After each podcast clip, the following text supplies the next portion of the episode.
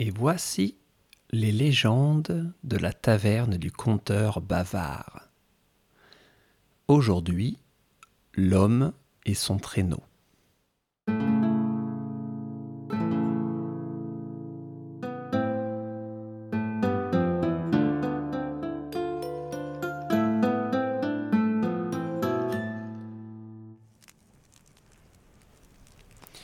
Bienvenue, chers visiteurs. Oh, vous êtes en veine. Vous serez les derniers que je pourrai accueillir ce soir. Les autres devront affronter la pluie encore quelques lieues avant de trouver un refuge au sec. J'attendais les derniers arrivants avant d'ouvrir cette belle boîte de biscuits aux épices. Voilà qui est fait à présent. Servez-vous, n'hésitez pas. Nous voilà complets autour du feu. Vous savez, il est des saisons dans ce royaume où le froid vous attaque comme une meute de loups. Il faut être au moins aussi nombreux que ce soir pour espérer avoir chaud auprès de l'âtre. Cela me rappelle d'ailleurs l'histoire de cet homme qui habitait dans le royaume de l'hiver et qui bravait chaque jour le vent glacé pour aider les pauvres gens de son village. Alors le récit est très très ancien, si ancien que je ne sais même plus si c'est une légende ou une histoire vraie. En tout cas, le froid de cette année-là était lui bien réel.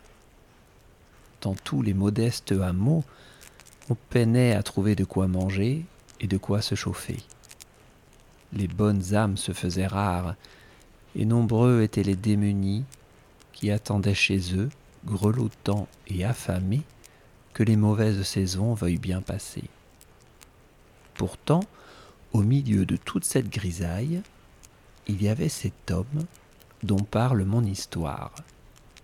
Un homme rondouillard et barbu qui aidait ses voisins autant qu'il le pouvait quand personne d'autre ne venait à leur secours. Ce n'était pas un aventurier courageux, ni un riche prince, juste un simple habitant, comme tant d'autres mais ça ne l'empêchait pas d'être tous les jours debout aux aurores et de parcourir le village et les forêts aux alentours pour trouver de quoi aider son prochain. Il traînait inlassablement un traîneau derrière lui qu'il tentait tant bien que mal de remplir de petites choses pour ses semblables. Il n'y avait jamais de présent de grande valeur, car les temps étaient durs mais à force d'efforts pendant de nombreuses heures, il parvenait toujours à revenir avec dans son sac quelques objets qui tombaient à pic. Ici quelques racines comestibles, là une ou deux bûches de bois pour le feu, ou bien encore quelques vêtements un peu chauds qu'il avait pu glaner auprès de marchands plus généreux que les autres. Tous ces efforts avaient même attiré l'attention des fées des bois.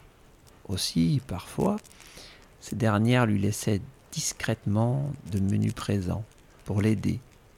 Elle le faisait sans se faire voir, car elle n'aimait pas se mêler aux affaires des humains. Mais même à distance, elle gardait toujours un œil attendri sur cet homme qui tenait bon avec son traîneau et sa grosse barbe qui blanchissait avec l'âge, à chercher quotidiennement l'introuvable parmi les sapins enneigés. Un jour que le froid était plus rude encore que d'habitude, la mort vint frapper à la porte du brave homme. Son heure était venue, lui dit-on, et il fallait quitter cette vie prestement. Mais le vieux barbu n'était pas décidé à partir. Beaucoup de gens avaient encore besoin de ses services, et il ne voulait abandonner personne.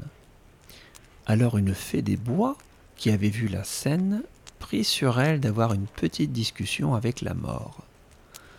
Nul ne sait ce qu'il se dit ce jour-là, mais le spectre s'en alla en souriant sans prendre personne avec lui.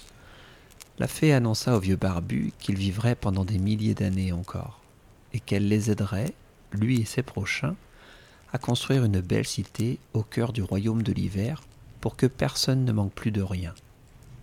La cité fut construite année après année, changeant au cours des siècles. Le vieil homme veillait sur la ville et sur ses habitants, et ça le rendait heureux. Tout le monde l'aimait bien, et de manière affectueuse, on l'appelait toujours par le même surnom. Ce surnom, c'était Barbe Blanche. Voilà, c'est la fin de mon histoire. Vrai ou pas, je la trouve très jolie. Mais il est tard à présent, et il est l'heure pour tout le monde d'aller se coucher. À bientôt autour du feu pour écouter à nouveau les légendes de la taverne du conteur bavard.